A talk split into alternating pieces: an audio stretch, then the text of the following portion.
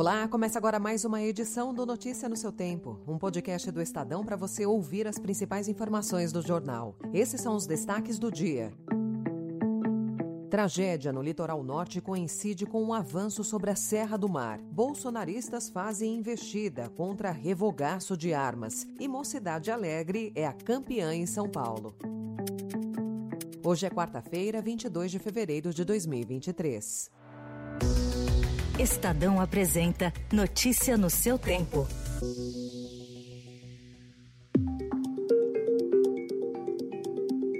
Dados da plataforma Map Biomas mostram a urbanização crescente nas cidades do litoral norte de São Paulo e o avanço em direção às encostas. Em São Sebastião, que concentra a maior parte das vítimas das chuvas do final de semana, a área urbanizada cresceu 345,8% desde 1985. Imagens de satélite apontam a abertura de vias, as novas construções, que vão de moradias mais vulneráveis a condomínios de alto padrão e a expansão para a Serra do Mar.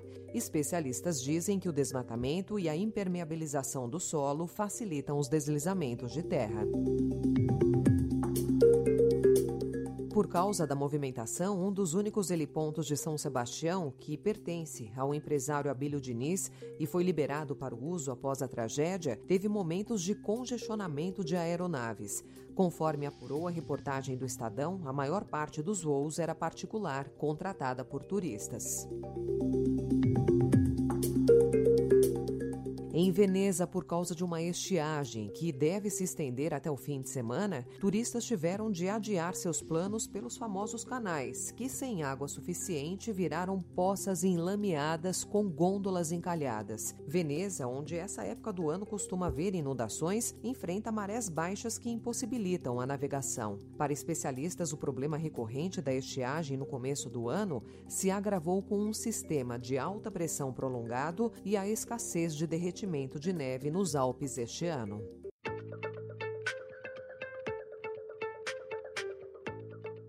Um acordo bilionário de operadoras de telefonia está na mira da Anatel. A agência deve decidir nos próximos dias se uma transação entre Vivo e o Winit Telecom violou regras do leilão da tecnologia 5G. A origem do embrólio está em uma nova parcela das faixas de frequência que foi reservada a um novo operador. As gigantes Vivo, TIM e Claro já tinham arrematado as suas faixas e por isso ficaram proibidas de comprar mais. A Winit arrematou um lote por quase um bilhão e meio de reais. A Anatel esperava que ela oferecesse a sua frequência a operadoras novas, mas o que surgiu foi uma proposta de acordo com a Vivo. Dirigentes da Winit têm se reunido com a Anatel para tentar demonstrar que não há irregularidades. A Vivo afirmou que todos os esclarecimentos vêm sendo prestados.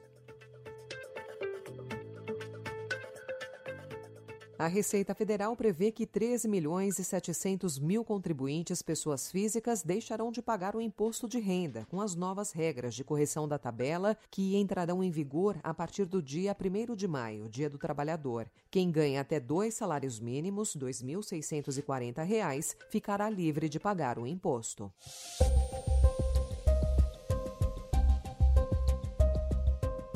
Na política, a divisão do bilionário fundo partidário. O PL terá neste ano, pela primeira vez, a maior fatia. Ao eleger no ano passado 99 deputados, a maior bancada da Câmara, a legenda do ex-presidente Jair Bolsonaro vai ter direito a quase 206 milhões de reais para custear despesas de rotina, como salários de funcionários, contas de água e luz, passagens aéreas, aluguéis e até privilégios a dirigentes da sigla partidária. O fundo terá 1,18 bilhão de reais em 2023 para ser repartido entre os partidos. O PT do presidente Luiz Inácio Lula da Silva terá o segundo maior volume de recursos públicos, 153 milhões. Os novos valores foram calculados pelo Tribunal Superior Eleitoral e comunicados às legendas. O dinheiro deve começar a ser repassado no fim deste mês.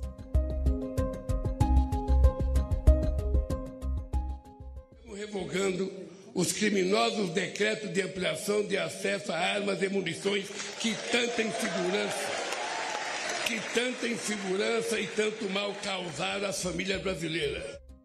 E o decreto anti-armas editado pelo presidente Lula no dia da posse provocou um efeito cascata não apenas no judiciário, mas também no Congresso. Desde 3 de janeiro, 17 projetos de lei ou decreto legislativo já foram apresentados por 34 deputados e dois senadores, com o objetivo de sustar as mudanças em vigor e retomar a política de facilitação de posse e porte de armas de fogo. O movimento se repete nos estados. Na comparação com janeiro de 2022, o número de armas cadastradas comuns caiu 71%.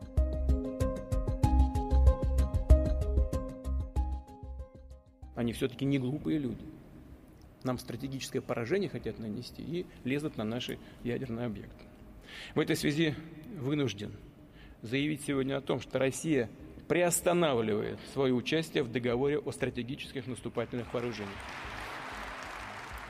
Há três dias da invasão russa na Ucrânia completar um ano, o presidente Vladimir Putin anunciou ontem que a Rússia está suspendendo sua participação no Tratado de Desarmamento Nuclear New START e ameaçou realizar novos testes nucleares se os Estados Unidos fizerem primeiro. O discurso de Putin prova ser uma ruptura mais acentuada com o Ocidente desde o início da guerra. Ele ainda prometeu continuar a ofensiva na Ucrânia. O secretário-geral da OTAN, Jens Stoltenberg, lamentou a saída russa do tratado nuclear. O secretário de Estado dos Estados Unidos, Antony Blinken, descreveu ontem como muito decepcionante e irresponsável a decisão russa. The announcement by uh, Russia that it's uh, suspending participation in the START is deeply unfortunate and irresponsible. Notícia no seu tempo. As principais notícias do dia no jornal O Estado de São Paulo.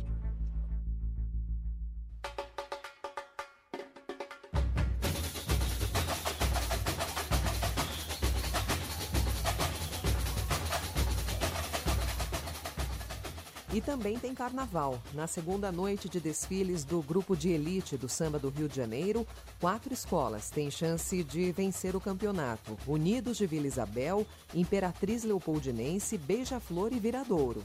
Elas concorrem com Mangueira, Salgueiro e Grande Rio, que foram os destaques da primeira noite. Vem comigo, você tem resistência, sou mocidade, trago na pele a força pra vencer. Meu samba é Bendito seja o seu poder, Em São Paulo, Mocidade Alegre é a campeã do Carnaval 2023. Em uma disputa acirrada com a Mancha Verde, que foi campeã em 2022, o título voltou para a Morada do Samba, que não vencia o título desde 2014. Quinta escola a desfilar no sábado, a Mocidade levou para o Sambódromo a trajetória do moçambicano Yasuki, o primeiro samurai negro da história do Japão.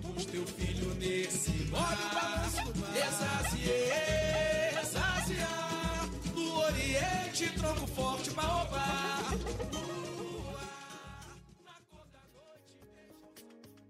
Essa foi mais uma edição do Notícia no seu Tempo, com a apresentação e roteiro de Alessandra Romano, produção e finalização de Felipe Caldo.